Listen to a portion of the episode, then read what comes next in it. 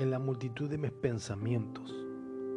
Dentro de mí tus consolaciones alegraban mi alma. Salmo 94, 19. ¿Por qué nací? ¿De dónde vengo? ¿A dónde voy? ¿Por qué aparecí en el universo en esta época precisa? ¿Qué hago aquí? ¿Por qué existe el mal, el sufrimiento y la muerte? ¿Cómo puede deshacerme el sentimiento de impotencia y frustración que siento, de la angustia que me tiene acorralado?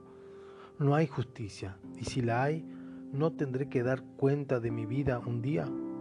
No hay una respuesta que calme mi conciencia a estas preguntas que me obsesionan a mis necesidades más profundas. Busco pero no encuentro nada. Es absurdo. ¿O acaso soy tan solo una asociación fortuita de átomos?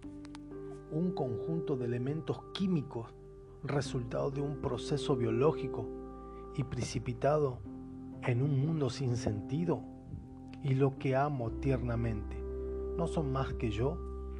Es realmente absurdo. Pero existe un libro que declara desde los siglos que hay un creador y que éste tiene algo que decirme. Es interesante, pues, ¿quién podrá explicarme qué estoy haciendo aquí si no precisamente el que me colocó aquí?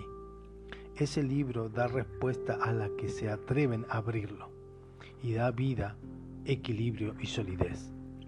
Yo abrí este libro, es decir, la Biblia, y la sigo leyendo. Cada día descubro en ella un poco más a Dios, mi Creador, un Dios grande, justo, santo y lleno de amor, que sabe todo sobre mí y me revela lo que es verdaderamente la vida. La vida, la verdadera vida, es conocerlo a Él, el único Dios verdadero, y aquel a quien Él envió, es decir, Jesucristo.